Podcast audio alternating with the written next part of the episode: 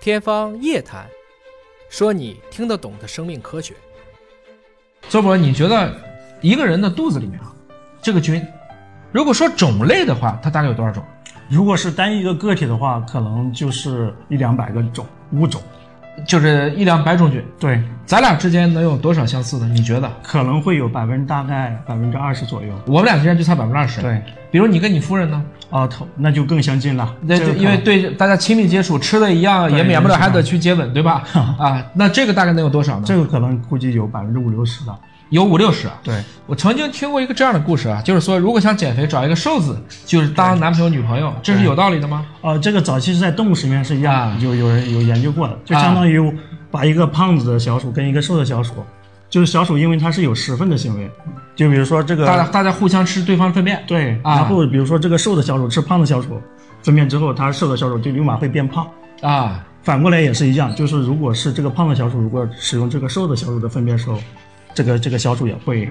这个这个肥胖也会减下来。呃，我一直在看那个，那个在上面说啊，这个挺好的， 所以这个我跟你说哈，大家今天都，你看我这么多年啊，特别喜欢去研究菌群，就是因为这个真的有意思啊。那我接着问啊，你夫人是哪里人？啊、我夫人是东北的，您是哪里人？我是陕西的，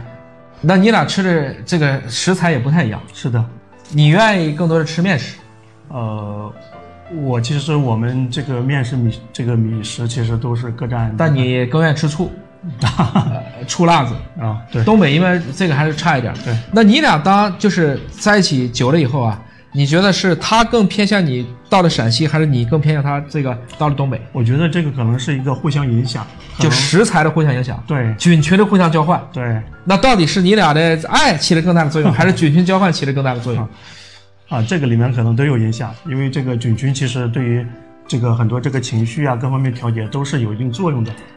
一般来讲，夫妻双方啊，会说有夫妻相啊，我相信菌群肯定起作用。还有一个呢，就是毕竟双方都有一个共同的对一种是非的一个判断，对大家价值观趋同嘛对三。观遇到有效的事情，大家都笑；遇到一个大家看不上的事情，大家都厌恶，所以大家就会越来越趋同。